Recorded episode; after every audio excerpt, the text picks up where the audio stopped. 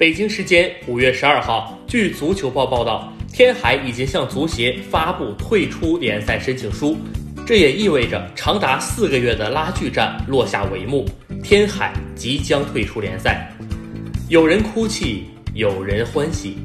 随着天海的退出，申足即将递补重返中超。两队去年恰好还是保级的直接对手。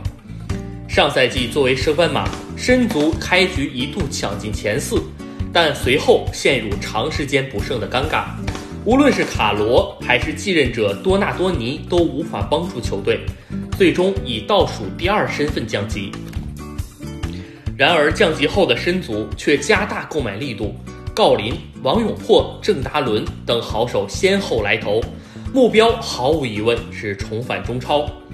不过，他们没想到自己回归的如此之快，确定降级仅仅半年，就得以以替补身份回归。目前一切只待官宣。